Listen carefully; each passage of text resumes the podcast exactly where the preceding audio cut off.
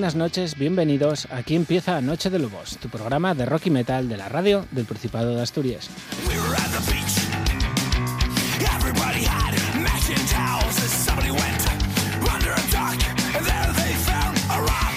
Somos Sara Suárez Rico y Juan José García Otero, dos lobos más en una madrugada en la que cumplimos 155 programas junto a vosotros. Gracias a todos por estar ahí una madrugada más al otro lado de la radio, de la televisión, en el canal en HD de la TPA o a través de www.rtpa.es barra radio. Recordad que tenéis todos nuestros programas en nuestro podcast de iVox y los 55 últimos en el servicio de Radio la Carta de la RPA.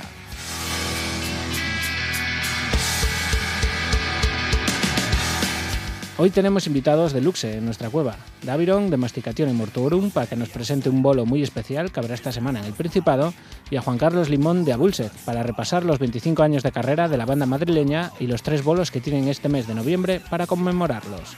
Pero como de costumbre, aún nos quedará tiempo para repasar la actualidad regional, nacional e internacional.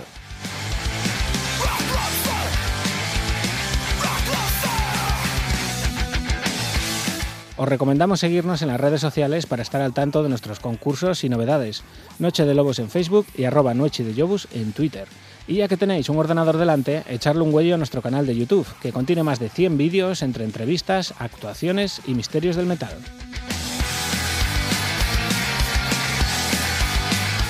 Vamos a empezar a meter un poco ruido, que ahí al fondo hay alguno o alguna que se duerme. Nuestro primer aullido de la madrugada lo dará Metallica, y es que el 18 de noviembre ya está aquí al lado.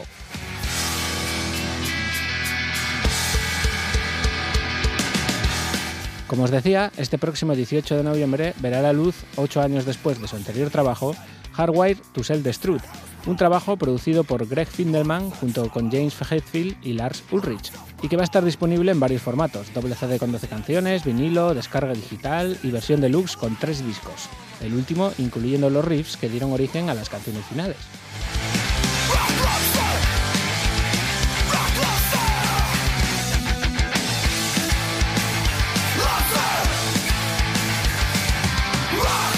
Los californianos ya nos habían cebado dos adelantos del mismo, y esta pasada semana nos dejaban el tercero. A este paso conoceremos todos los temas antes de su lanzamiento. A ver qué os parece este tercer tema comparado con los dos primeros. Aquí lo tenéis, yo vos, Atlas Rise, de Metallica.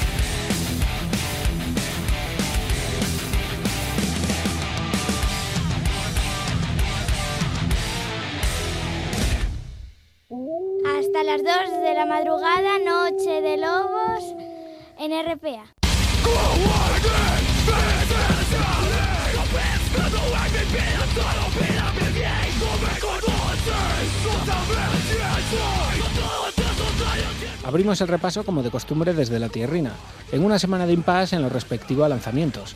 Hay muchos discos a punto de caramelo, pero esta semana no tenemos adelantos, así que nos vamos a centrar en contaros ahora los conciertos más destacados de la semana para reservar el final del programa a Juan Carlos Limón de Abulset.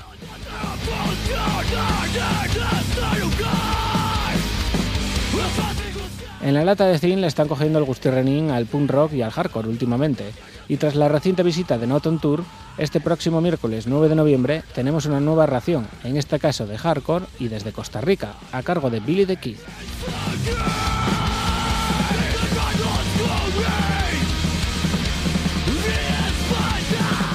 Acompañando a Billy the Kid estarán los asturianos La Morgue, los creadores del Swingcore. La cita es a las 9 de la noche con entradas a 8 euros. No hay mejor plan para este miércoles, yo vos, y para los que dudéis, escuchar a Billy the Kid. Esto se llama Ed Game.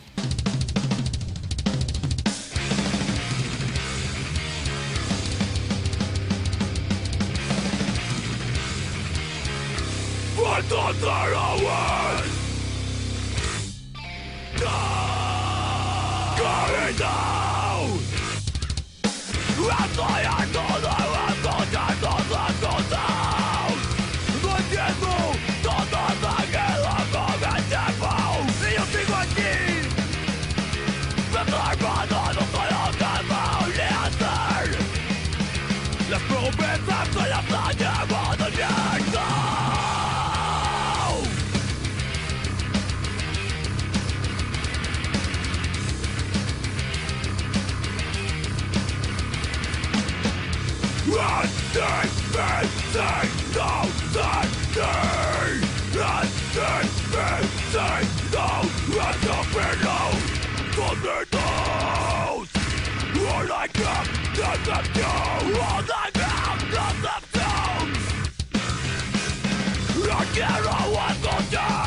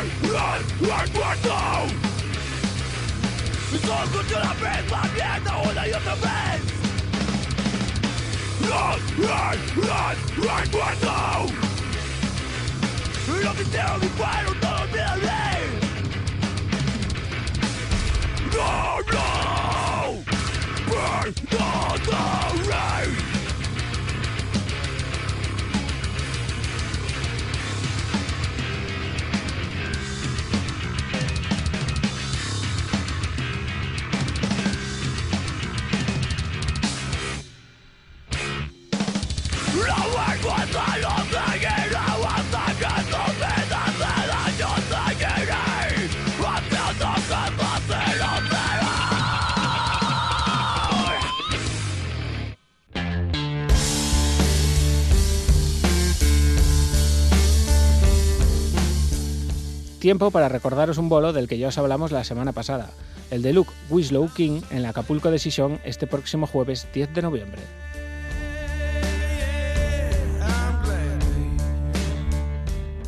Uno de los que estáis ahí al otro lado, o una mejor dicho, irá con su disco bajo el brazo. Aprovechamos para darle las gracias por participar en nuestro concurso.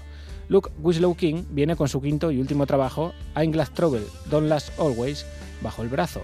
La cita es este jueves 10 en Acapulco con entradas a 13 anticipada o 16 en taquilla, para degustar en directo en la tierrina temas como este On My Way.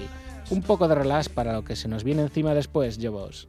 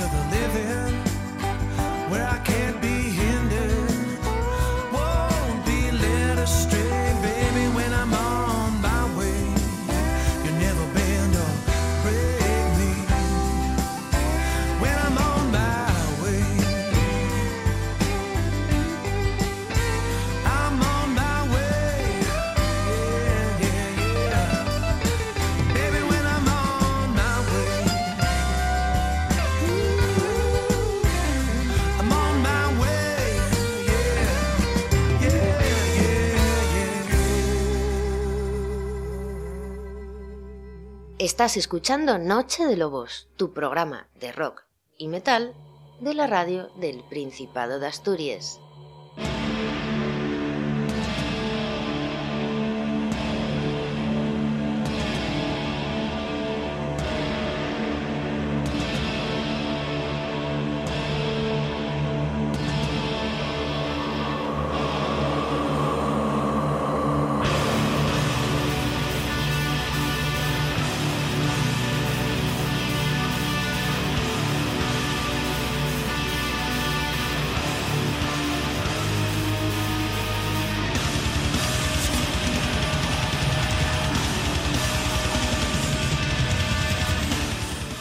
Os hemos anunciado casi todos los bolos de esta próxima semana en el Principado Astur, pero nos queda uno. Tres bandas gallegas se unen a los asturianos Masticatione y Mortuorum, que comienzan una nueva etapa. Para charlar sobre todo ello, tenemos con nosotros al organizador de la velada y guitarrista de Masticatione. Buenas noches, Daviron. Hola. Antes de hablar del bolo en sí, nos gustaría aprovechar para conocer un poquito más a las bandas, comenzando por Masticatione. ¿Cuándo comenzó vuestra historia?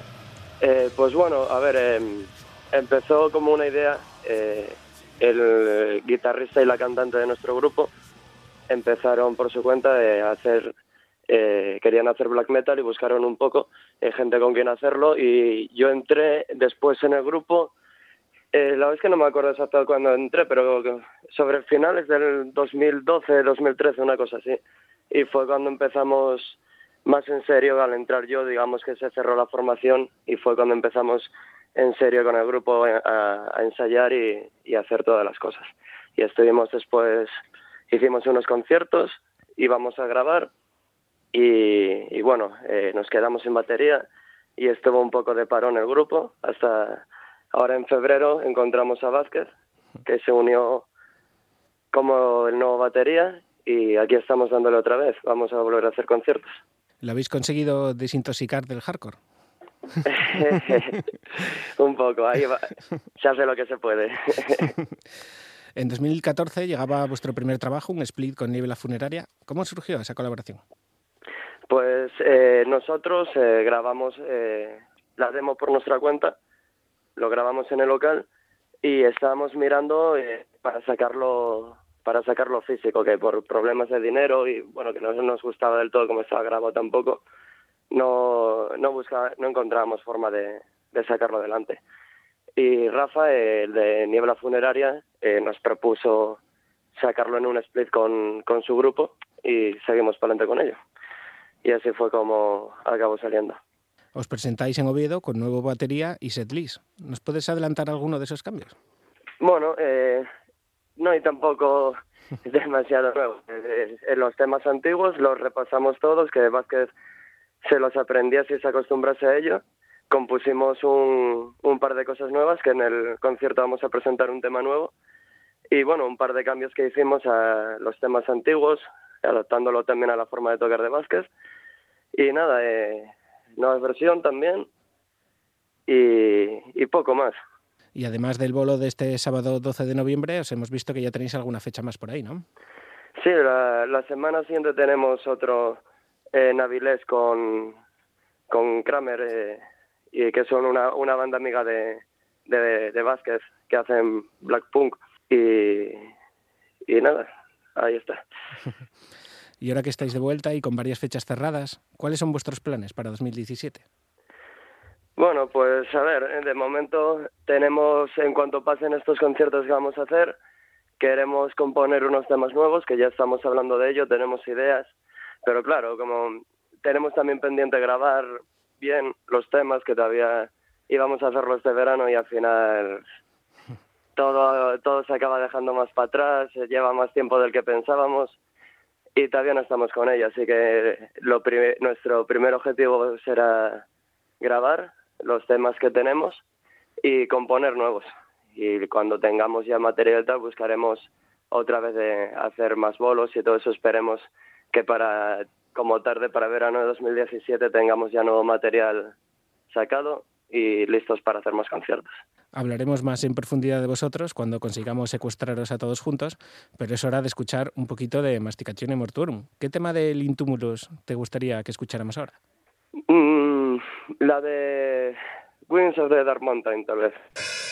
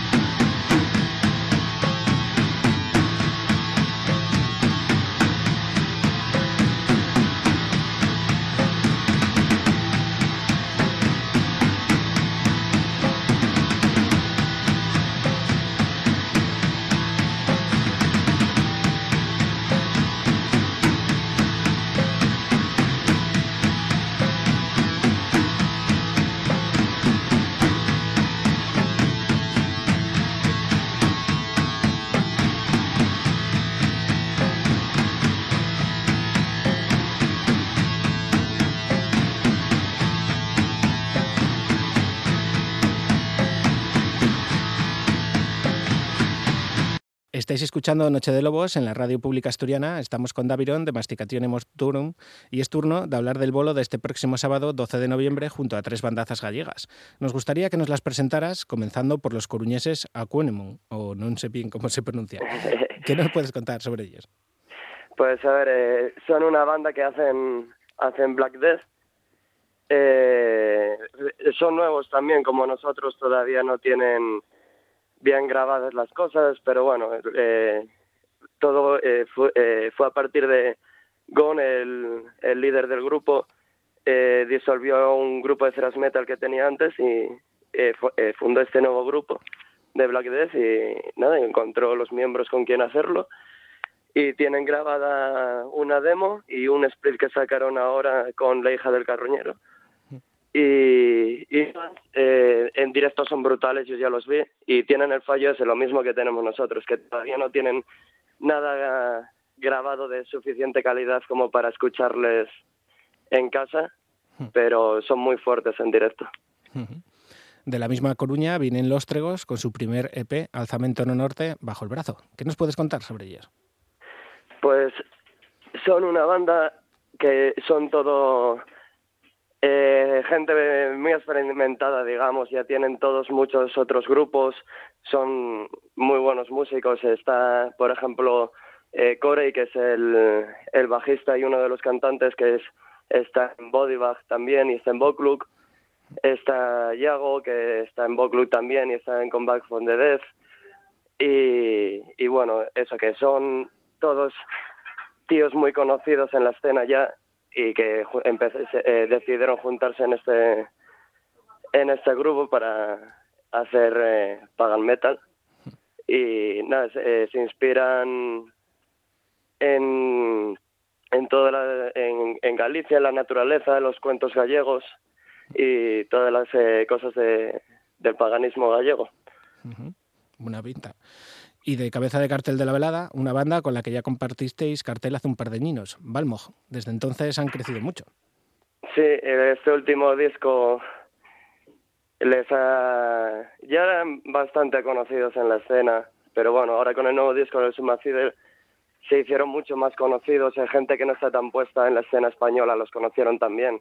Mm. Y, y bueno, están girando, giraron por Europa también, fueron a tocar a Alemania y, y están muy potentes también.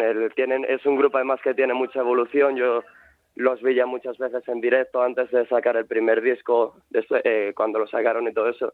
Y tienen una evolución constante, siempre para bien. Nunca lo hicieron mal, pero bueno, que se les nota mucho. Es una banda muy rodada, muy buenos tíos y son bestiales en directo también. Es de hecho, actualmente es lo mejor que, que, existe de metal extremo en España. Está en Graveyard de Barcelona también, que estuvieron girando juntos por España, pero eso, Balmo es lo mejor que haría ahora mismo en España para ver en directo. Siempre conlleva sus riesgos organizar un bolo y más tratándose de música extrema. ¿Cómo te embarcaste en esto? ¿Has organizado algo antes? ¿Tienes pensado organizar algo? Sí, hice unos cuantos conciertos antes. Nada, esto en concreto, eh, el Lois, el, el líder de Balmog, que me, me escribió y me pidió de organizar algo por aquí. Y nada, justo fue cuando iban a anunciar eh, los tregos eh, que, que sacaban el EP, todavía no lo habían hecho. Y bueno, son colegas y les dije, oye, ¿qué os parecería venir por aquí? Y nada, y al final lo que acabé organizando fue un concierto con los colegas, porque los Ecofenon también son, son amigos y nada. Eh, quise hacer algo así un poco gordillo y a ver si la gente se animaba y en esto acabó. ¿Y cómo ves tú la escena de y Black Metal en Asturias? Bueno, eh, en Asturias no, no tanto. Están los miedos funerarios, estos con los que sacamos el split.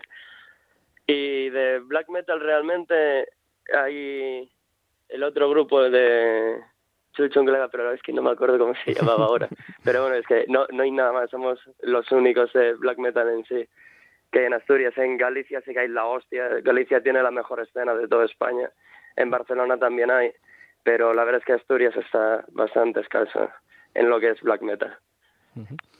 El concierto empezará puntual a las 9 de la noche, con entrada única de 8 euros en taquilla. ¿Sabemos ya el orden de los grupos y los horarios, más o menos? Sí, a ver, eh, van a tocar los primeros eh, Acúfenom, luego tocan Los Tregos, luego tocaremos nosotros, Masticación Morturum, y acabarán Balmoja. Y la, eh, la intención será de 45 minutos por grupo, pero bueno, como no tenemos hora de cierre tampoco ni nada de eso, ya les dije tampoco importa si se extienden, no demasiado porque para no cansar a la gente, ¿sabes? No de hacerles ahí ocho horas de, de olo. Pero la intención es más o menos eso, 45 a 50 minutos cada uno y más el cambio. El bolo se movió de la Franel Rock a la Sir Lawrence, así no hay problemas de horario y también hay más sitio para hacer un buen ritual, ¿no? Hmm. Nada, el, cambio de sala fue porque Apache, el que era iba a abrir una nueva sala, de hecho íbamos a ser de los primeros grupos en tocar en ella, y tuvo problemas con las licencias y todo esto para abrir, y, y fue el mismo el que nos buscó eh, la Sir Lawrence para tocar y la verdad es que nosotros no tuvimos que hacer nada, fue el que se encargó de todo, cosa que agradezco mucho. Y además de todo lo que ya hemos dicho, ¿por qué la gente no puede faltar este sábado 12 de noviembre a la Sir Lawrence al bolo de Balmo, Agfunemo, Lóstregos y Masticatione? Bueno, pues aparte de que por Asturias es prácticamente inexistente estos tipos de conciertos, eh, si quieres hacerlos, tienes que salir fuera, ¿sabes? Hmm. Y entonces, pues bueno, si de verdad te gusta el rollo, te gusta ver conciertos, pues apoyando este tipo de, eh, de bolos es lo único que puedes hacer para que haya más, porque si la cosa no sale bien, pues no se hacen más conciertos, obviamente. Y aunque eso, en el futuro puede haber conciertos más gordos si, si la cosa sale bien, pero si se ve que la gente no responde, pues obviamente no se sigue con ella. Pues muchas gracias, Davidón. Hablaremos pronto. Que no quepa un alfiler en la Sir Lawrence este sábado. Y antes... A ver, sí, eso espero. y antes de irnos, ¿con qué tema de una de las tres bandas gallegas nos vas a dejar? Pues mismo con eh, de, de, Los Tregos, el tercer tema de su EP, eh, Nas Treboadas do Norte.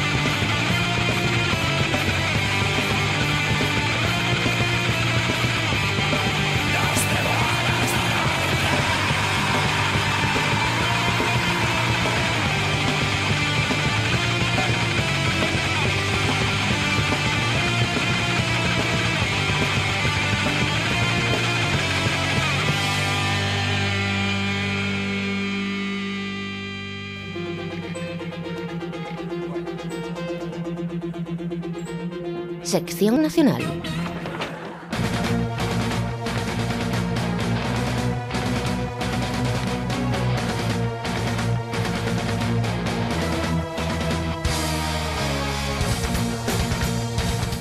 Mientras Davidon deja la cueva y preparamos todo para recibir a Juan Carlos Limón de Abulset, tenemos tiempo para dar dos pinceladas de actualidad nacional. Seguimos por tierras gallegas para hablaros de Talesien.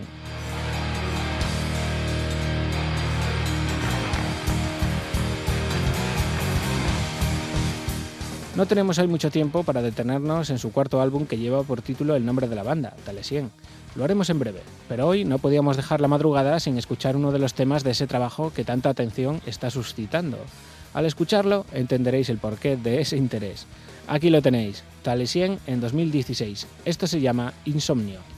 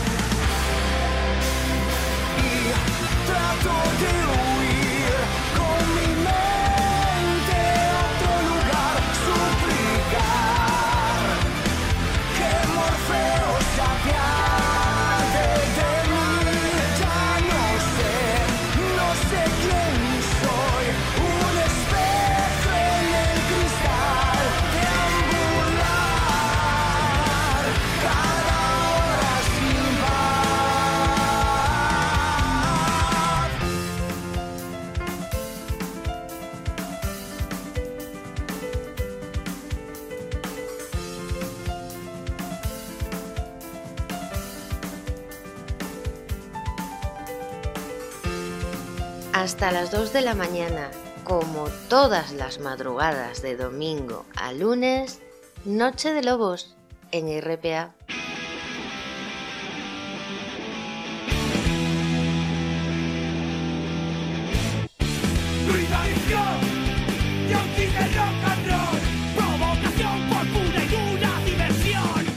Y la última noticia también es buena, y es que otros que tienen material recién salido del horno son los cántabros carne cruda.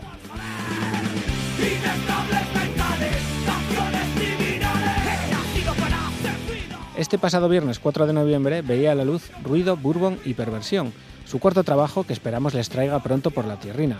Por solo 5 euritos os podéis llevar su último trabajo, cuyo tercer y último adelanto nos ofrecían en forma de videoclip el pasado 27 de octubre, un tema que se titulaba Guerra Mundial, en el que colaboraba Scu de Caos Urbano y que suena así, Carne cruda, Guerra Mundial.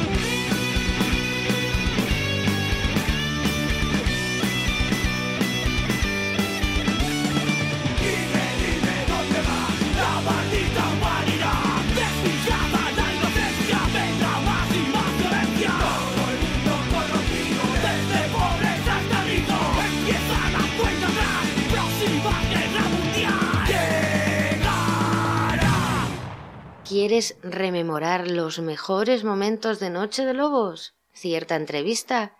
Puedes hacerlo gratis. Es muy fácil. Solo tienes que entrar en iVoox, buscarnos por Noche de Lobos y allí encontrarás cada programa, desde el piloto hasta este mismo. Noche de Lobos en RPA.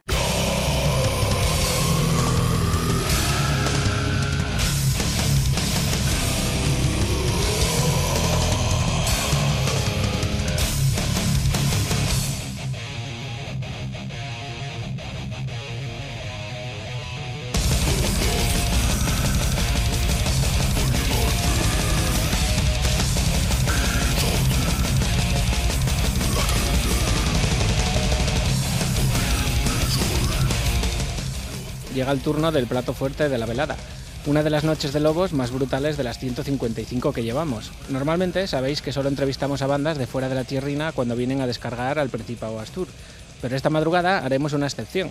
Y es que 25 años haciendo death metal en España no se cumplen todos los días. Y eso es lo que van a celebrar los madrileños a Bulseth en tres bolos muy especiales. Madrid 19 de noviembre, Barcelona 26 de noviembre y Sevilla 3 de diciembre son las fechas y ciudades escogidas. Para que nos presente esos polos y repasar el cuarto de siglo de Abulset, tenemos esta madrugada con nosotros a su guitarra, Juan Carlos Limón. Buenas noches. Muy buenas noches, señores.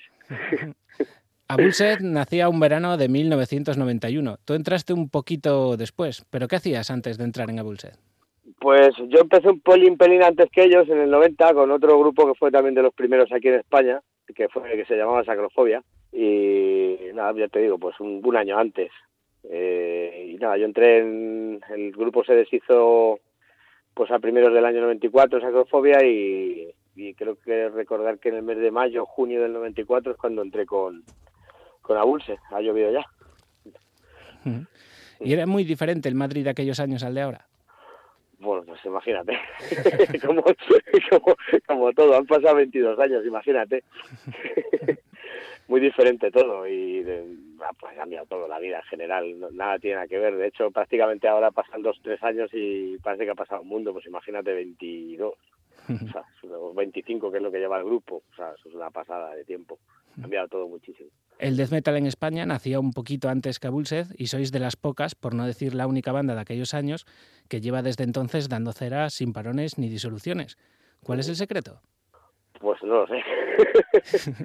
la verdad, la verdad es que no lo sé. Supongo que un poco la perseverancia y también un poco, digamos que entre comillas, la, la suerte de que hayan ido saliendo cosas y que no haya decaído el tema porque supongo que mucha gente acaba disolviéndose un poco por el hastío de no llegar a hacer nada, no ver expectativas de nada.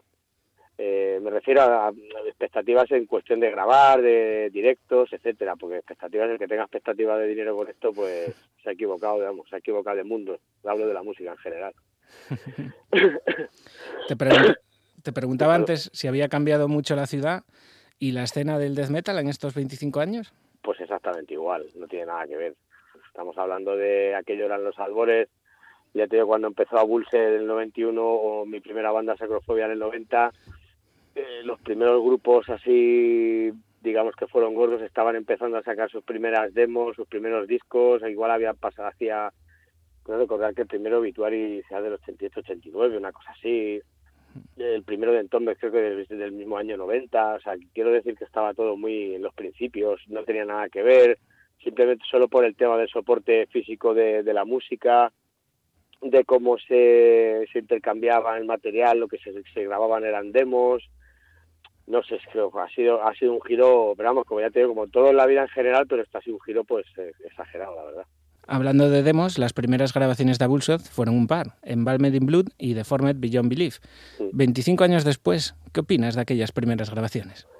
Hombre, yo no las hice, yo, pero ya te digo, es otro mundo, la manera de, de grabar, eh, el, el, sonido que sacabas, que claro, hoy día lo escuchas y dices, hostias, esto tiene tela, pero la verdad es que tiene su encanto, ¿sabes?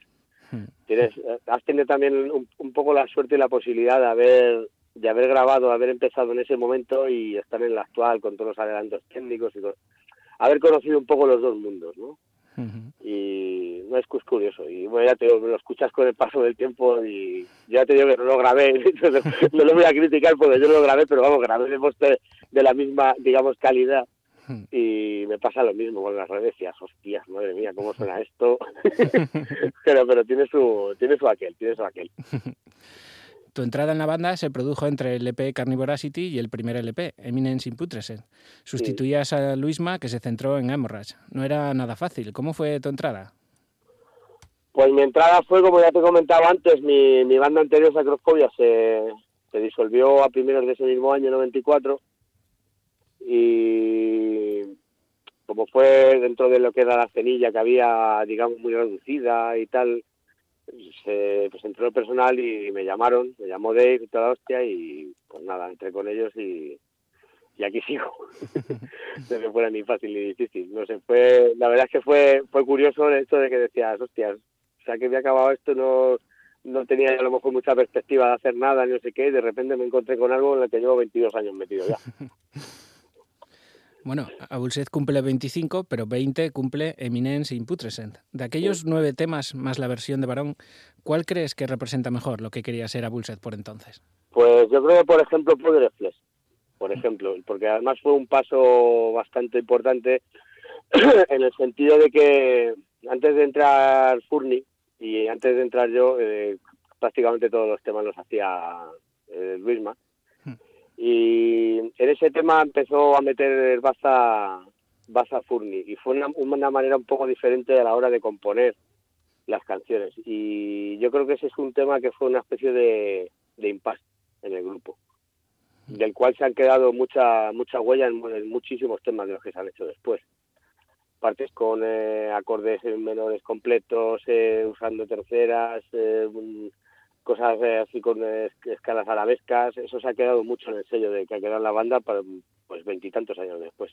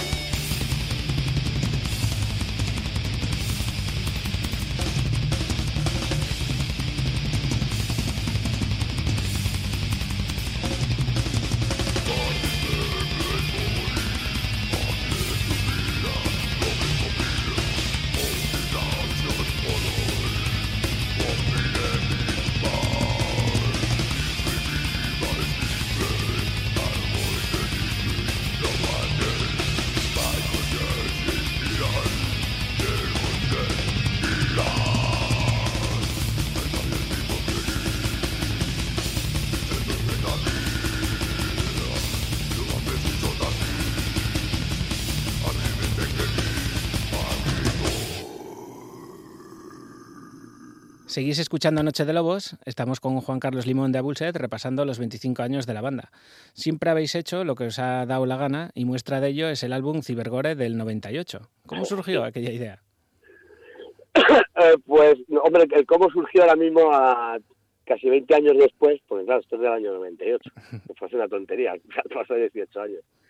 No recuerdo muy bien cómo surgió la idea. Yo, la cosa viene un poco de, de que, como la verdad es que también somos bastante variados de, gusto musical y, bueno, que me siga un poquito por el Facebook ve que puedo poner cosas que algunos se tiran los pelos.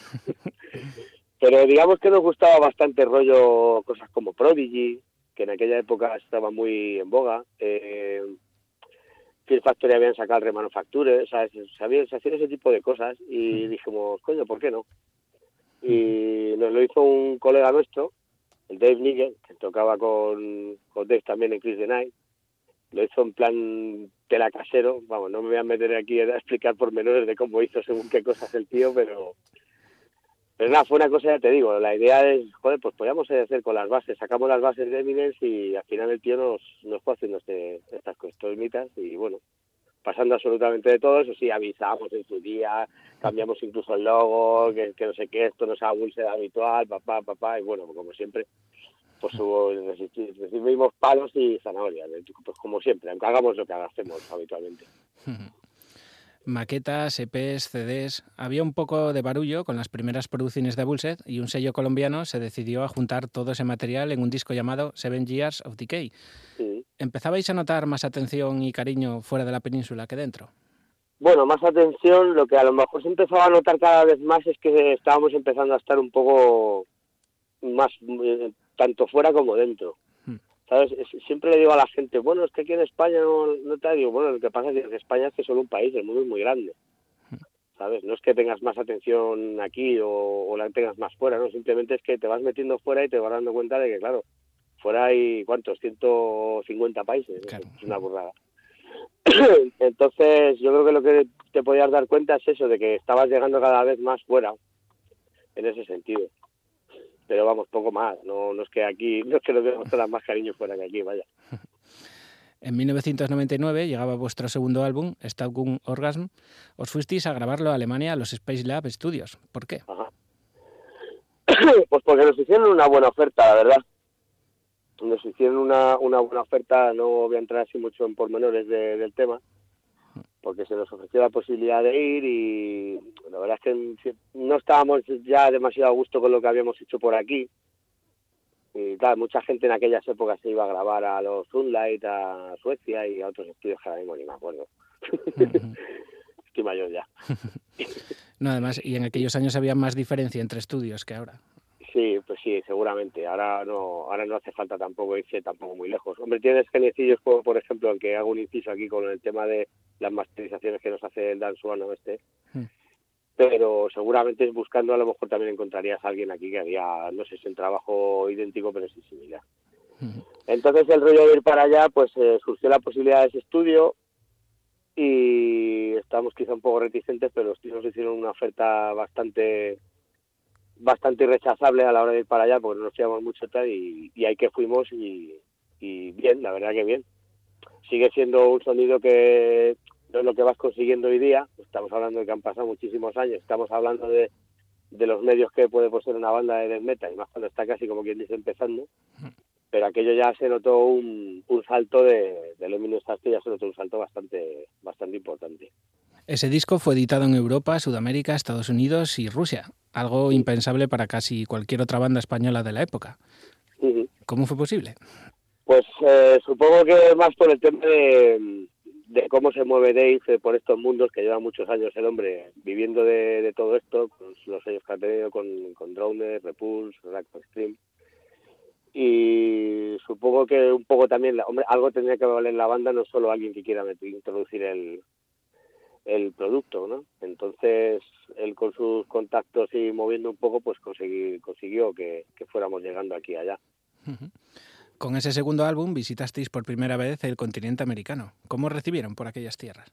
Uy, pues esto te voy a decir que no te puedo contar porque yo aquella gira no fui. acababa de empezar acababa de empezar a trabajar en un sitio llevaba creo que un mes o dos meses y no me iban a dar un mes de vacaciones.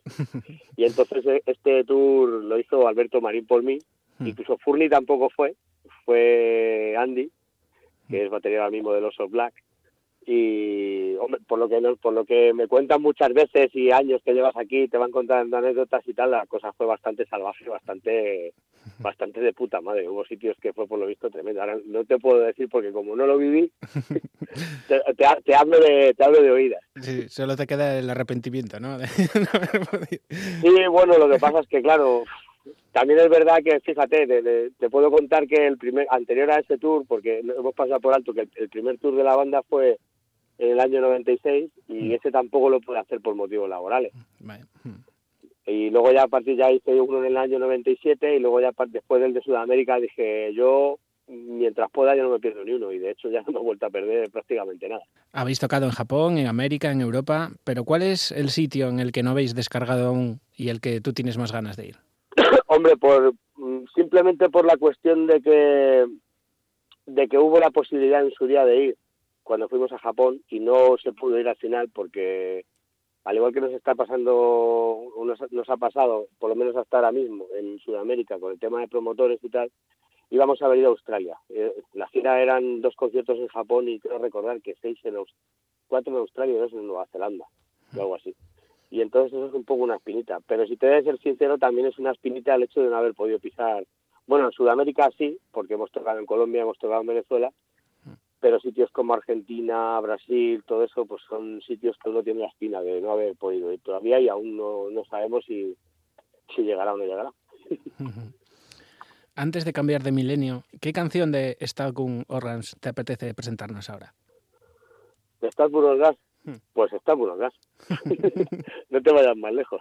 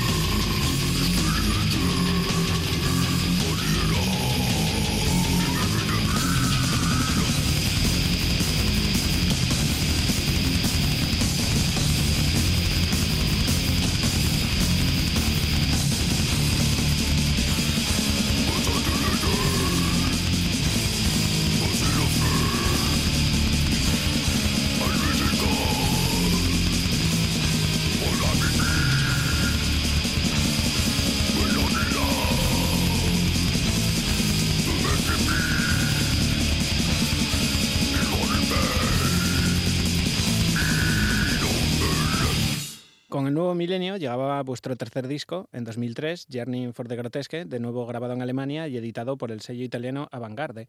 No quedasteis muy contentos con ellos, ¿no? Pues no. La verdad es que al principio fue estábamos bastante contentos con, con el hecho de haber fichado con esta gente. Digamos que habíamos salido de, de los brazos de, de Dave, digamos, eh, a, nivel sello, hmm. con esta oferta de alguien ya de fuera. Y, pues, y el sello te estaba bastante nombrado y toda la hostia.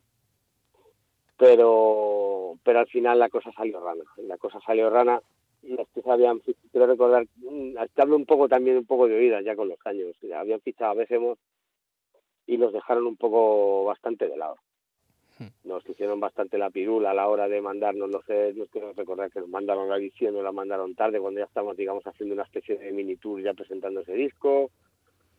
Eh, sí, creo recordar que, que fue algo así hasta que llegó un momento en que aquello se puso insoportable. Luego encima los pies eran un sello de Italia, no nos llevaron a tocar ni a Italia ni nada. Bueno, fue un poco fue algo así como que alguien que estaba metido dentro del sello propuso, le gustaría la banda, quiso fichar la banda, pero digamos que el que la cabeza del sello no estaba tampoco muy por la labor y, nos dio un poquito bastante de lado.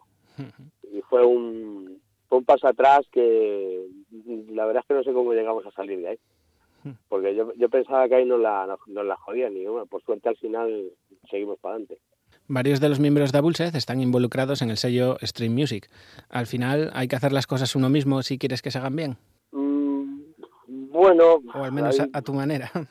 Bueno, bueno, en Stream Music el único que está es Dave, porque mucha gente, esto si quiero acotarlo, mucha gente se piensa que estamos todos trabajando en el, o, la mayoría trabajando en el sello, no, cada uno tenemos nuestros curros, esto es un, esto es la empresa y el trabajo de Dave, y hombre, sí que la verdad es que uno pone más atención cuando, cuando está con algo suyo. Pero como también le digo a gente cuando dice, que claro, como tenéis a él, digo, no, Dave no gilipollas. Dave vive de esto también y una, si fuéramos un grupo que le pareciera una mierda, no, no contaría con nosotros. Porque sería también tirarse piedras contra su, su propio tejado, ¿no? Hmm. Entonces, ya te digo, hombre, por una parte ya te digo, si es más, te puedes centrar más y ponerle más cariño y más énfasis en algo que es tuyo, a la hora de que estar que, que no a alguien a que se lo das y, y bueno, eres uno más, digamos, ¿no? En 2005, en 2005 llega Gorespate Suicide, el cuarto álbum de Bullset. Cambiáis los Space Lab alemanes por los VRS de Madrid. ¿A qué se debió ese cambio? Pues porque me he grabado dos veces allí, porque el, el hecho de tener que ir a grabar allí suponía estar 20, 20 y tantos días fuera de casa y cuando eres un tipo que no vive de esto y tienes tus trabajos, tienes tus cosas y tal, no, no puedes estar permitiéndote el hecho de, o sea, el, el, coger y largarte 20 días cada, por, porque no. Aparte de que llega a ser un poquito, lo cuento un poco como anécdota, a ser un poquito agobiante también el, el tener que estar conviviendo durante las 24 horas las cinco personas durante tantos días. O sea, porque llega un momento que sin que no, no haya pasado nada grave, pero cualquier tipo de incidente de mala cara de cabreo del estudio pasa a luego a los ratos de convivencia y, al, y viceversa. Hmm. Entonces puede llegar a ser un poquito, puede ser, puede llegar a ser un poquito agobiante. De hecho, uno entiende a las bandas que se tiran tantos años por ahí girando eso, que acaban la mitad a malas, porque dices, hostia, si a veces es difícil convivir con una persona, imagínate con otras cuatro. Bueno, ya te digo, un, poco por el tema del, del rollo de tener que coger tantos días y estar fuera ahí, en menor medida lo otro que te he dicho. Como decíamos al principio, lo de hacer las cosas normales no es muy de Bullset. Y así llegaba Reanimations en 2006, un disco que contenía versiones vuestras de temas de bandas como Gorefes o Wasp y también temas de Bullset versionados por otras bandas. ¿Qué era Reanimations? ¿Un disco tributo? ¿Un disco de versiones? Pues Reanimations surgió un poco por, pues si te digo la verdad no recuerdo muy bien cómo surgió esto. Creo que tenemos alguna versión hecha ya por ahí. Y si no recuerdo mal, creo recordar que hacía tiempo, porque como puedes ver, editamos álbumes cada, cada mucho tiempo, ¿no? Y entonces, como la idea de querer editar algo, entonces eh, teníamos dos temas nuevos. Teníamos un tema de una de las primeras demos también que regrabar y con las versiones pues surgió la idea de hacer una especie de pues eso de mini CD con sistemas que eran tres temas dos nuevos como te digo una de la demo y tres versiones. Y luego surgió la historia de, pues de preguntar un poco a banda si alguien estaba interesado en, hacer alguna, alguna versión de algún tema nuestro. Y pues sí, surgieron unas cuantas con interesadas y entonces al final se completó en un cacho de álbum, porque lleva un huevo de temas, no sé cuántos lleva, no sé si son 12 o 13 o 14, no se lo recuerdo ahora mismo. La verdad es que fue una experiencia muy curiosa también. También muy también con mucha mucha crítica porque claro, no sé qué, parece que tiene que ser que hagan un tributo tiene que ser como como cuando la gente que le pone una estatua cuando se ha muerto. ¿Sabes? O tiene que ser algo que sale que sale de, la gente, ¿sabes? bueno, pues yo qué sé, nosotros propusimos y la gente salió. Mm. ¿Sabes? No le pusimos a nadie una escopeta en la cabeza para decir, oye, haz una versión. No, dijimos, oye, ¿alguien quiere que ría tal? Y tuvimos bastantes bandas, vaya. Y bastante curiosas algunas de las versiones, por cierto. Ya habíais incluido temas en directo en maquetas, en EPs, pero el primer DVD en directo de Abulset como tal se graba en Rusia en 2007 y se edita bajo el nombre de Reanimating Rusia. ¿Por qué decidisteis grabarlo allí? Pues básicamente porque nos ofrecieron, eh, estábamos haciendo, creo que en esa vez, hemos ido varias veces a Rusia y creo recordar que aquella vez hicimos, creo que fueron tres fechas, no, creo que fue San Petersburgo, Moscú y creo que hubo otra por medio, pero no me acuerdo muy bien qué sitio ni si es así. Y entonces este hombre, eh, Dimitri de Coyote, pues nos dijo de, grabar ahí el vídeo, toda la hostia y tal, y la verdad es que quedó tan de puta madre que se acabó editando, porque si no recuerdo mal también por aquellas fechas habíamos grabado otro con intención de esto que lo hicimos aquí en España, con intención de sacarlo, pero es que este quedó tan de guay. Y el, otro era bastante más corto, porque es que quiero recordar que el otro era algo, un concierto en Valencia, quiero recordar, teloneando a Tancar, a lo mejor alguien me corrige, pero quiero recordar que me suena la historia así, y ahí sí contratamos a alguien para que nos hiciera grabación en vivo con intención de sacarlo, pero dio la casualidad que nos hicieron ese el mismo, justo el mismo año o pocos meses después, o poco antes y cuando llegó esto la verdad es que pues por por tiempo, por cantidad de temas, por, por cómo moló el concierto, pues es que no, había color, vaya. Y entonces decidimos editar este. Llevabais 15 años como banda, pero saber que ese concierto de entre los cientos que habías dado hasta entonces iba a quedar grabado para siempre, ¿hacía temblar un poquitín más las piernas de lo normal? Hombre, la verdad es que la verdad es que cuando te dicen que te van a grabar es un poco es un poco estresante como de hecho va a pasar cuando grabemos en Madrid esperemos que salga todo bien. Porque a veces a veces no sabe uno si si capar el, el hecho de, de, moverte como un cabrón para dar espectáculo con la posibilidad de meter un gambazo de puta madre porque se te está yendo la olla ya porque ya lo dando todo. Entonces no, no sabes si estar más parado centrado tal mover y luego realmente pues mira tiras para adelante ya que salga como tenga que salir. No, no queda otra. Al final normalmente acabas moviéndote y bueno normalmente si te pones a escuchar el vídeo de Rusia pues no hay no hay cosas de estas de decir hostia pero si el que se conoce los temas como yo hay hay cositas por ahí pero que las trae el directo es que el que quiera escuchar algo perfecto que escuche el disco. Del tercer y cuarto disco de Bullset y de este directo ¿qué tema te gustaría escuchar ahora? Del tercer y cuarto disco de Bullset pues uh, Devour de por ejemplo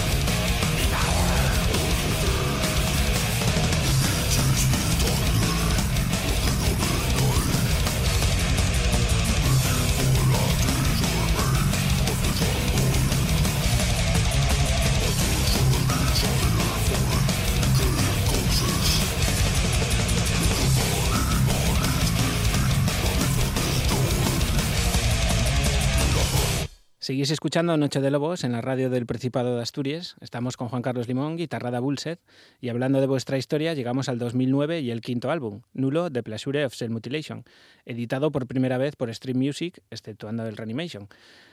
un disco que no entró a la primera mucha gente, pero que con el paso del tiempo se ha convertido en imprescindible para la mayoría. Señal de que cada vez es más necesario masticar vuestra música. Bueno, puede ser, pero eh, la verdad es que ese disco al principio tuvo tuvo un poco que la gente como que le resultó raro, no sé realmente por qué, yo creo que a lo mejor porque tenía más, más toques transmetaleros igual, que a lo mejor a alguien le, le resultaba así un poquito extraño, ¿no? Pero vamos, no sé, a mí yo es que como casi todo, prácticamente el 100% de lo que hemos editado, a ver, siempre hay cositas, no va uno a mentir, siempre hay algún tema que te gusta más que otro y siempre hay alguna partecita, algún tema que a lo mejor dices, mm". pero particularmente con todo lo que hacemos estamos todos al 100% con, con lo que hacemos. Y en el momento los temas yo creo que nos gustaron a todos. Y vamos yo lo sigo escuchando y a mí a, mí me a mí me mola yo qué sé. A mí me mola bastante el disco ese. Para hacer como, que ha quedado un poquito ahí medio relegado ahí en medio pero yo creo que es un buen disco vamos. Particularmente pienso. Alguien que le gusta mucho este disco es a una presidente de vuestro club de fans o algo así me dijo que era. Espera que te pongo el audio, a ver. A ver. Hola, buenas. Mira qué tal. Soy un fan de Abulse desde el primer día que empezasteis. Tengo todas vuestras demos. He ido a todos los conciertos y me sé todas las canciones. Es que sois la hostia, sois un grupazo, vamos, increíble. Lo que pasa es que el cantante es un poco gilipollas, eso sí, eso es verdad. Y bueno, tú, Juancar, eres un poco chulito, pero me cae mejor. Lo mejor es y tengo una duda existencial, que a ver si me la resuelve. No estoy muy al tanto yo, la verdad, no te sigo mucho. He contado, el caso que he contado 427 primas que tienes. Y claro, eh, a mí eso me parece un poco raro. Y quería que me confirmara si es verdad o si es mentira, porque tantas primas, eso, eso te lo crees tú. Así que cuéntanos por qué. A ver si son fans, fans de estas y nada, pues nada, suerte con la banda y buen concierto de 25 aniversario. Pues nada, Juanca, explícanos el temita de tus primas, que ya me tienes un poco con el intríngulis, ya sabes quién soy, soy tu primo de Abulsed, el puto Rotten, y bueno, saludo al programa de radio y gracias por el apoyo. Adiós. le cara desde el principio. Son muchos años, ya tendría que hacer la voz todavía mejor y no ha hecho mal, ¿eh? O sea, ¿qué tengo que contar? ¿Que son mis primas? pues claro que son mis primas. Familia numerosa. por, por, supuesto. Nada, mira, cuento un poco de qué surgió el rollo este. Eh, yo pues andaba viendo muchas veces, estaba metido en el Facebook que veías a mogollón de gente pues que ponía un pibón ahí, buenos días, está la gente como en plan como muy salidora, ¿no? Oye, que cada uno en su página, en su casa hace lo que le sale de los cojones, ¿no? Y entonces joder, ¿cómo está la bella? Digo, está todo el mundo de bocado. Y mira tú por dónde, no sé por qué me vino la tontura de decir, voy a darle yo un giro a esto. y empecé a colocar a las tías aquí, poniéndoles nombres aquí muy pueblerinos que ya hay veces ya que me vuelvo loco buscando un nombre para no repetirme, que es, casi imposible, y poniendo pues alguna alguna vacilada que otra, ¿no? Para dar un poquito para desengrasar el día a la gente. La verdad es que mola porque pone fotos de una de una tía con unas peras de la hostia y ves como un montón de tías también le dan al like o incluso hacen comentarios y se ríen, incluso ahora también que tengo a la variante, que hago lo mismo con los primos. Pues aumentando la familia. Ya, pues claro, claro, va aumentando, va aumentando. Soy como los gitanos, tengo primos por todos lados. primas, sobre todo primas. Respuesta hecha. Pasemos a la siguiente que me veo. Cuatro añitos después de Nulo llegaba Ritual Zombie, en 2013, vuestro sexto disco. Si hay una palabra que se repite en las críticas al mismo, es old school. ¿Buscabais eso? Sí, que quisimos dar un giro. Como te decía, en el anterior, el duro, a lo mejor la gente le rechinó un poquillo, que también estaba buscado, el, darle esos toquecillos más transmetal al, a los temas. Y en este en este decidimos darle un poquito un, rollo más, no sé si decirle sueco, aunque hay cosas, claro, muchos temas de los que hago yo, yo también venía de, mi primera banda, Sacrofobia, era un rollo mucho más old school sueca, digamos, pero claro, old school porque éramos old school de la época. no gente que se apunta ahora, que, oye, con todo, muy respetable también. Entonces, sí, decidimos tirar un poco por ahí. Esos rollos de, de, de, temas más, son lo que te digo, mucho más, más suecos, más más sí, eso es school, suena mucho más old school. Y ya tengo que sí, que está. Normalmente no damos puntadas sin hilo. Normalmente solemos hacer antes de hacer algo, aunque luego a veces salen temas que salen de su padre y de su madre, ¿no? Pero se intenta hacer una línea de, disco más o menos que vaya por un por un sitio, ¿no? Y entonces sí, ya te digo que eso es algo que se habló en su momento y bueno, la verdad es que creo que también sale bastante bien el disco, como como te voy a decir de todos los que no, es por vender la burra como hace la gente, sino realmente aunque con el paso del tiempo hay algunos que ya dices, joder, pero han pasado el tiempo y por el sonido y tal, ya a lo mejor no te molen tantísimo y tal, pero estamos contentos con todo lo que hemos hecho, tanto antes como lo que hemos hecho ahora, como, como lo que hagamos. Todas las portadas de Bullset llaman mucho la atención. Esta de Ritual Zombie no iba a ser la excepción. ¿Quién se ocupa de esa parte gráfica de la banda? Hombre, las ideas, todo, todo lo que tiene relación con, con lo que es la creatividad, con lo que es tener las ideas a la hora de, no solo de portadas, sino de todo, de, de, se, de este se le mete una idea en la cabeza y más o menos incluso me contacte con un con un dibujante bueno, lo que sea, la idea normal, él no le dice a un tío quiero una portada, me manda de portada, sabes que ya me quedo con una, no, no, no va así, le da, le, le da más o menos una idea de algo a dónde agarrarse, ¿sabes? normalmente le, da unas pautas, digamos, aunque él no es dibujante, pero el tío para el rollo de lo que es la creación y eso tiene, tiene bastante coco. Y entonces él da unas pautas de, de todo, ya te digo, sea el dibujante que sea, sea Juan Castellano, como fue la portada esta en la que estamos hablando, sea como el nuevo este hombre, el ucraniano, que no me acuerdo cómo coño se llama, pero que ha hecho un portado en el tío de flipar también. Y, y nada, ya te digo, todo viene un poco de, de ahí. Mientras girabais Ritual Zombie os quedó tiempo para editar un EP, Altar of Disembowelment, en 2015. ¿Cómo se decide cuándo los temas van a un EP, a un disco? Nos da la impresión de que Abulset siempre tiene mucho más de lo que muestra, que sois de los que tienen 10 o 12 canciones ahí guardadas. No, todo lo, no, todo lo contrario, tío. Normalmente, normalmente nos dejamos un poco ir, vamos haciendo cosas y a veces somos demasiado exigentes un poco con lo que hay. Y hay veces que tienes, no tenemos normalmente temas temas eh, aquí de remanente, digamos, de reserva. Vamos haciendo cuando ya, bueno, hay que ir pensando en hacer algo. Y, y aún así, de cuando lo piensas hasta cuando sale, empiezas a llevar cosas y muchas veces, desde que las haces y le das vueltas hasta que salen, pero vamos, al final nos, nos acabamos entrando con 8, 10, 11 temas los que vayan a salir y van con esos. Nunca tenemos, nunca jamás hemos tenido en un disco decir, nos sobra uno. No, si hay 10, hay 10 y van los 10, 6, 9 exactamente, y normalmente hombre, uno siempre va teniendo por ahí ideas que, que se va guardando y todo esto. Hmm. Y ese y ese mini CD también se hizo además con la idea de hacer un, un mini CD, porque no queríamos hacer un álbum de este palo, digamos, tan más pausado. Hmm. Y entonces decidimos hacer un mini CD y hicimos los temas exclusivamente mm, mirando esa línea de temas, digamos, más pausados, hmm. más tipo Voltrower, más tipo este tipo más, más parado, un tiempo más bajo. Y se decidió hacer así, así nos íbamos a hacer unos temas y, y salieron los temas, fuimos, fuimos haciendo de cositas que ya tenemos ahí por atrás, se le fueron dando la vuelta, salieron cuatro temas y para adelante. Y luego la versión de Black Sabbath que ya estaba grabada tiempo atrás para un tributo que no salía, no salía, no salía y pues decidimos darle salida también aquí.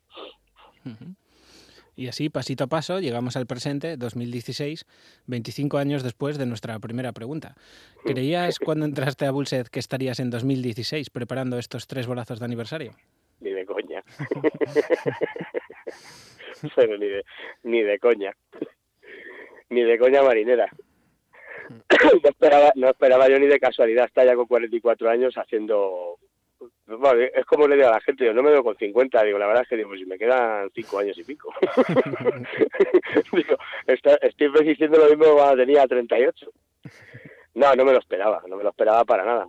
Y no sé lo que durará, pero mira, ya después de los años ya lo que llegue a disfrutarlo y, no hay más. ¿Y cómo ves la escena del death metal nacional? ¿Ha mejorado o empeorado desde el nacimiento de Bullset?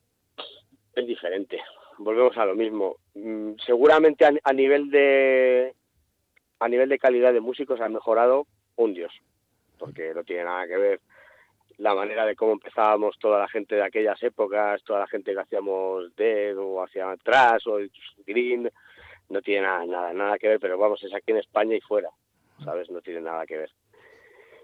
Lo que pasa es que, bueno, claro, a lo mejor todo ya, como que no te digo que esté todo, sí, puede estar muy trillado. Son muchos años haciendo unos estilos bastante semejantes. Ahora de repente, pues lo que te decía antes, que es muy respetable, salen chavales muy jovencitos, que es lo que se llama rollo old school, que de repente pues la gente empieza a sonar aquí pues como el primer disco de Entombed que, que es del año 90, o, yo qué sé, cualquier grupo de Dismember, cualquier historia de estas.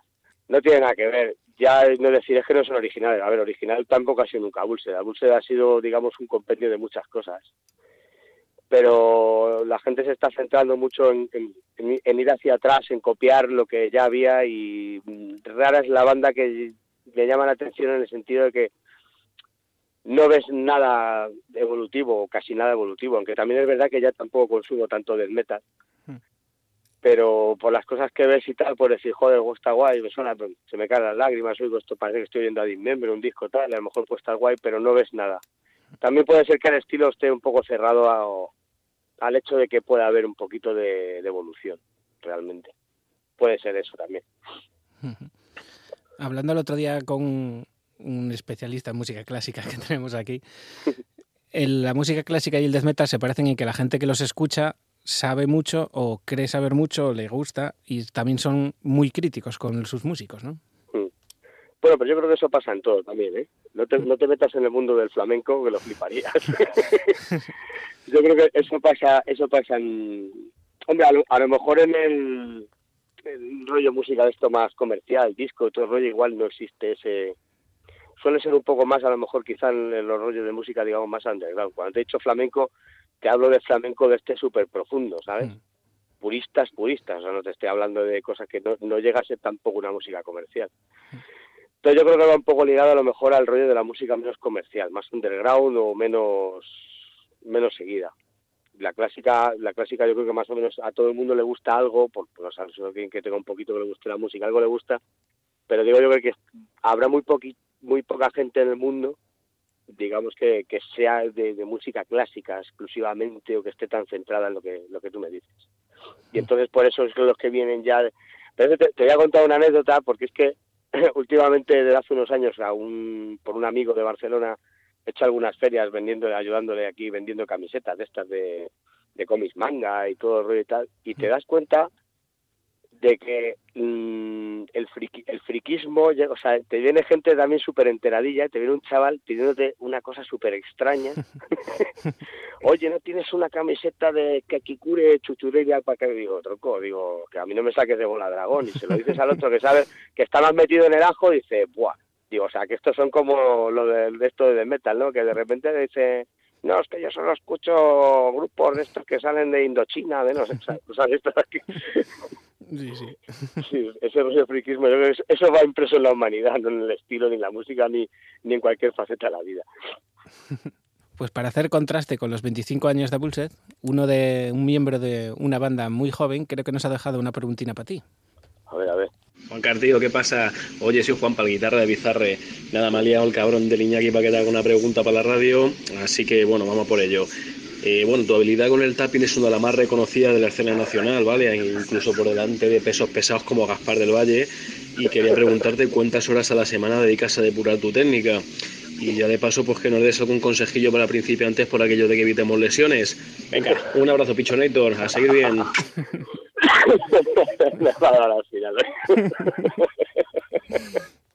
Oye, que no es tanto como parece, ¿eh?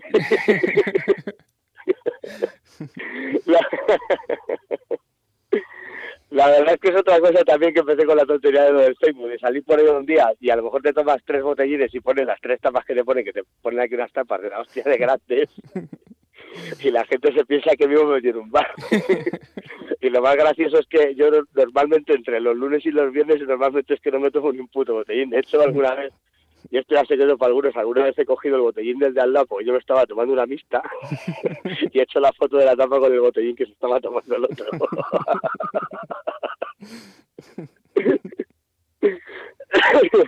Qué cabrón.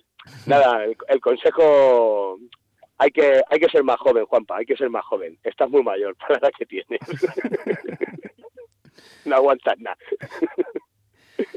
Y del ritual zombie o el nulo, ¿qué tema te gustaría que escucháramos ahora? De ritual zombie o de nulo, pues mira, vas a poner Nacino.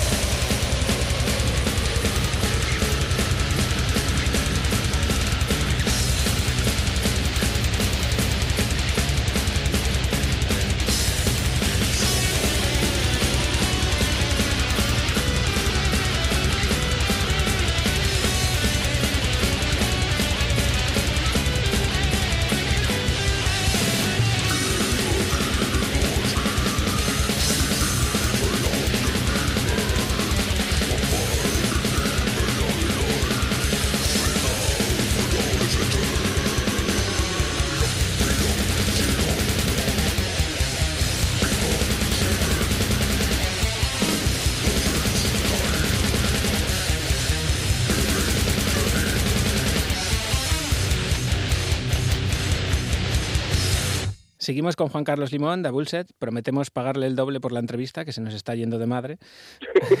Hablábamos antes del triple concierto del 25 aniversario de Bullset, pero claro, fieles a vuestro trastorno de hiperactividad, no podíais celebrarlo solo con una serie de conciertos. Y así recurristeis al crowdfunding para editar Death Generation, un disco de los más especiales de vuestra carrera. 18 temas, 25 años. ¿Es la mejor carta de presentación para el que aún no os conozca? Bueno, eh, quiero pensar que sí. si no hubiera sido este álbum, este álbum de, temas de, de, refrito, regrabados o como quieras, de 25, pues seguramente tampoco hubiera sido la oportunidad un, un álbum con temas nuevos, pero eh, sí, es una buena oportunidad y el, el rollo del la algarabía del haber montado todo el rollo del crowdfunding, el coñazo que hemos estado dando, etc, etc, etc, pues seguramente ayudará a que a que seamos más conocidos entre gente que no nos conozca, eso está claro. Con muchos grupos he hablado lo del crowdfunding y al final se venden más discos si lo haces de crowdfunding que si lo vendes después. Es decir, la gente está dispuesta a pagarlo por anticipado, pero luego si ya se lo pueden descargar les cuesta más. No sé cómo lo ves tú. Hombre, principalmente por lo que yo me he dado cuenta, por la experiencia que ha sido la nuestra, lo que te das cuenta es que la gente lo que le estás ofreciendo son cosas bastante en exclusiva que en un no sé qué porcentaje decirte, en un 80-90% de ya no va a volver a encontrar, como por ejemplo la, la caja, la caja esa ya se acabó, o sea, se han hecho, no sé si eran 120, no sé exactamente el número, ciento y algo, ya no se va a volver a editar esa caja. Y si te paras a pensar todo lo que lleva esa caja, pues 60 pavos, es que está tirado de precio, quiero decir, y luego los packs, evidentemente mandas unos vinilos, pero resulta que esos vinilos vienen de unos colores que luego cuando se acaba, se acaba el crowdfunding, en principio esos colores no los van a volver a encontrar. Hmm. O sea, digamos que estás ofreciendo, porque por ejemplo el CD sí, el CD lo va a encontrar la gente exactamente igual, pero hay cosas que la gente no va a poder volver a encontrar. Entonces también es, es, un poco buscar el, el aliciente de, de que alguien compre porque les estás ofreciendo algo que no van a poder volver a pillar. ¿Sabes? No es, no es lo típico de decir, bueno, voy a pillar el CD este, que te viene un libreto con dos páginas, hmm. el CD viene plateado, no sé qué tal, pues la verdad es que qué aliciente tiene entre eso y descargárselo. El de Bulseth es uno de los pocos nombres de grupos españoles que se pueden ver en festivales europeos. ¿Por qué crees que les cuesta tanto a las bandas españolas hacerse un hueco en la escena europea?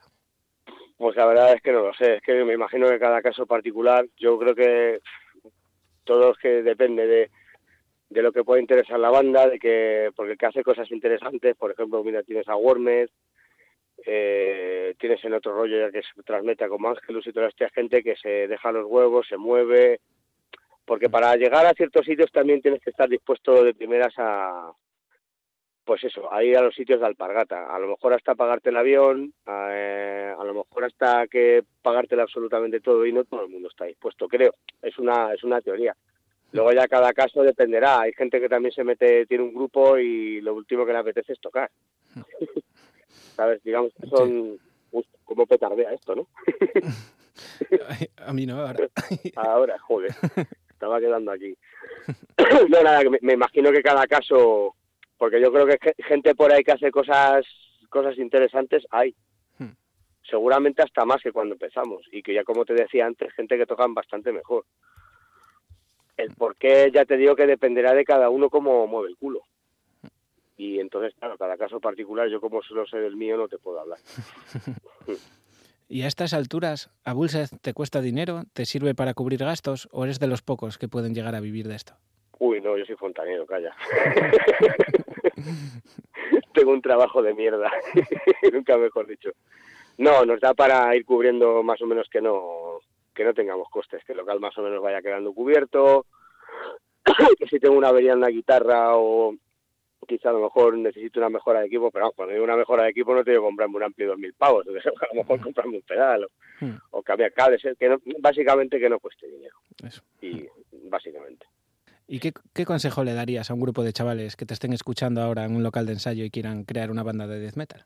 Pues que tiren para adelante y, y nunca hay que andar creando esas expectativas demasiado altas, porque es cuando te pegan la hostia más gorda, que es lo que le ha pasado a mucha gente, que entra muy fuerte y luego, y nada, y perseverar dentro de lo que puedan, y poco más se puede decir, ¿sabes? Yo, me, es, como he dicho mucha gente, llevo, llevo, un montón de años y me he visto rodeado de, cadáveres de ilusiones. Me he encontrado un montón de gente que empezaba con tal y, y han pasado tres, cuatro, cinco, seis años y al final han acabado en, nada, porque hay gente ateo, sobre todo el tema de hacerse, crearse expectativas demasiado demasiado altas es una de las cosas que yo creo que más joden a la gente.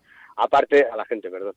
Aparte de que la vida evoluciona y luego muchas veces la gente pues también de repente que, que se echa a novia, pero no porque se eche novia, sino que a lo mejor tienes críos, etc. la vida te cambia, eso ya son otras cuestiones. Pero sobre todo, yo lo que he visto es eso, mucho, uff, me voy a comer el mundo y resulta que el mundo se me come a mí y al final me bajo del mundo. Y si pudieras pillarte un DeLorean y meterte en el local de Abulsed a mediados de los 90, ¿qué les dirías? ¿Qué, qué les diría? ¿A quién? a vosotros mismos en aquellos años. ¿Qué consejo le darías? pues, eh, no lo sé, creo que o, o no te escucharían. Yo creo que iría en vez de un DeLorean iría en un 600. Consejos, pues no sé, hay tantas cosas a lo mejor que con el paso de los años dices, va, pero yo creo que no lo hemos hecho mal del todo. Seguramente hay cosas que podríamos haber hecho mejor. Pero yo creo que en líneas generales, pues oye, yo creo que hablo por mí, podría que a lo mejor hablar por el resto, yo creo que no nos arrepentimos de, del 99,9% de las cosas que hemos hecho, con lo cual poco tendría que decirme. Madrid 19 de noviembre, Barcelona 26 de noviembre y Sevilla 3 de diciembre. Tres bolos para el recuerdo que van a ser grabados para editarlos luego en DVD. ¿Qué nos esperan esas citas? Bueno, grabado va a ser el de Madrid. Habíamos tenido la idea de haber grabado a lo mejor también el de Barcelona, el de Sevilla, pero realmente el que va a ser grabado y editado va a ser el de Madrid. ¿Y tu pregunta era, perdona? ¿Qué nos esperan esas citas? Ah, ¿qué, qué nos espera? pues, pues a cinco talas encima del escenario sudando como cerdos. pues, pues un concierto de death metal. Un concierto de death metal que, que entre música y y alguna charlita en medio a lo mejor que haya, alguna cosita y tal, pues que van a ser como dos horas de, de concierto con alguna sorpresa, algún músico que saldrá por porque es gente que colabora con nosotros y todo esto y ya te digo un poco más, el death metal se basa en eso, unos vaqueros, una camiseta y una guitarra.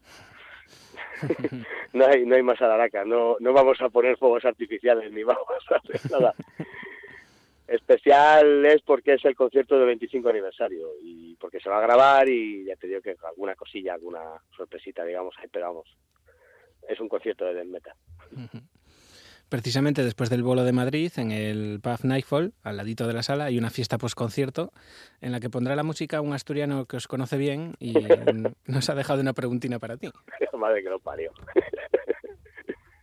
Buenas, Juancar Maquilón, soy Iñaki Albuerne y mi pregunta es la siguiente. A Bullset, en vuestros 25 años de existencia como banda, nunca estuvisteis tan activos, tanto editando material como haciendo conciertos. Era para saber si nos sorprenderéis a todos el siguiente año, el 2017, con un nuevo álbum de estudio. Por cierto, un tal Juanpa de Madrid, guitarrista de Bizarre, me dice que nos cantes y nos sorprendas a todos con tu particular versión del Cantalet de María del Monte. que quiere que cante la de yo iba de brutalilla y me pusiste rock urbano.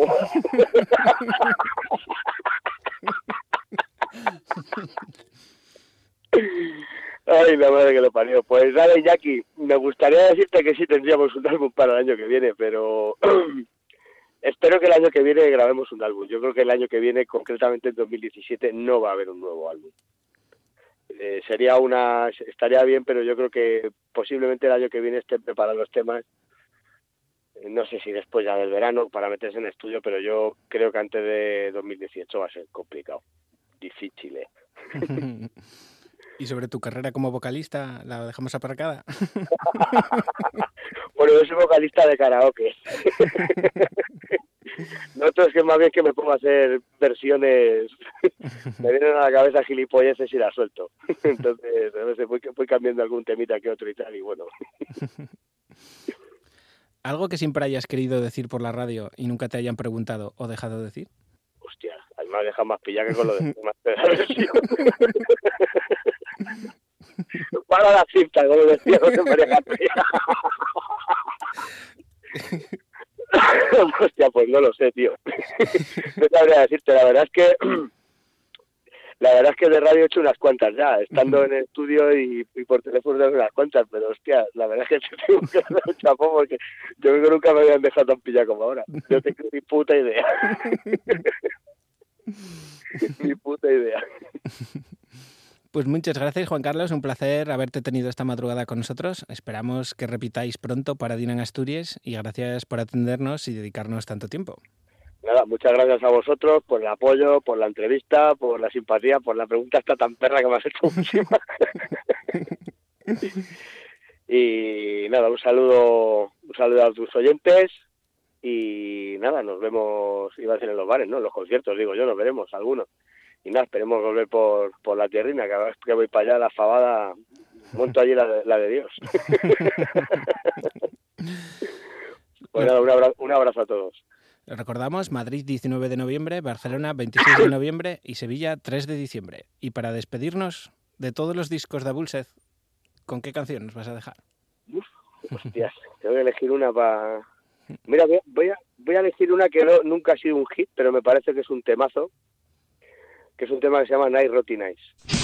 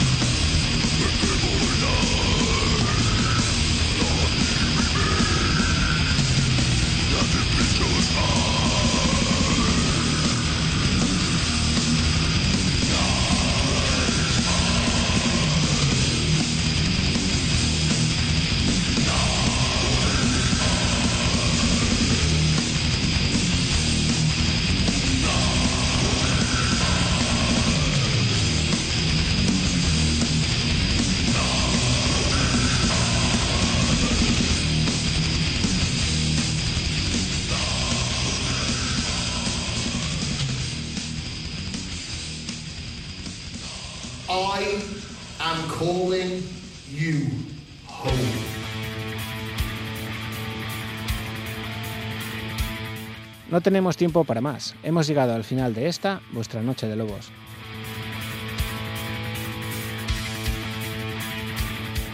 Dos horas y pico que nos han dado para mucho. Daviron de Masticatione Mortuorum y Juan Carlos Limón de Abulset nos han acompañado en una de las noches más extremas del programa que esperamos hayáis disfrutado.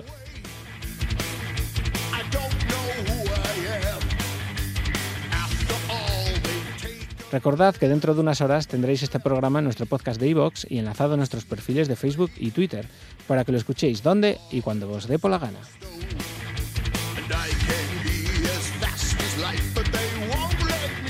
Nos vamos a ir con una confirmación de última hora, y es que ya está confirmada la visita de Blaze Bailey, el ex vocalista de Iron Maiden, al Principado Astur.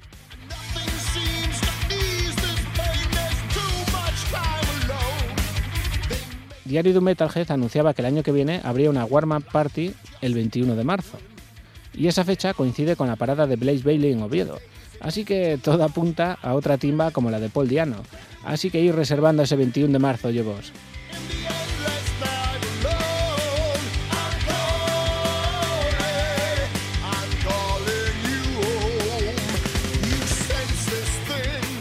La carrera de Blaze Bailey está marcada por su paso por Iron Maiden, con los que grabó tres discos, The Best of the Beast incluido, pero con su banda Blaze tiene una larga trayectoria desde entonces. Ocho discos desde Silicon Messiah del 2000 hasta Infinity Enganglement de este mismo 2016, y que es el que le trae de gira por España a comienzos de 2017.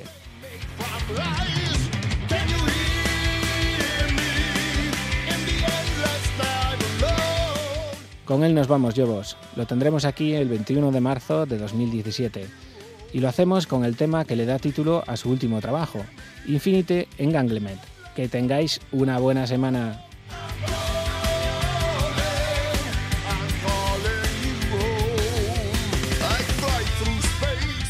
Un chucho, Yobas, Yobos. Nos vemos la semana que viene, a la misma hora, en el mismo sitio, y nos olemos el focico.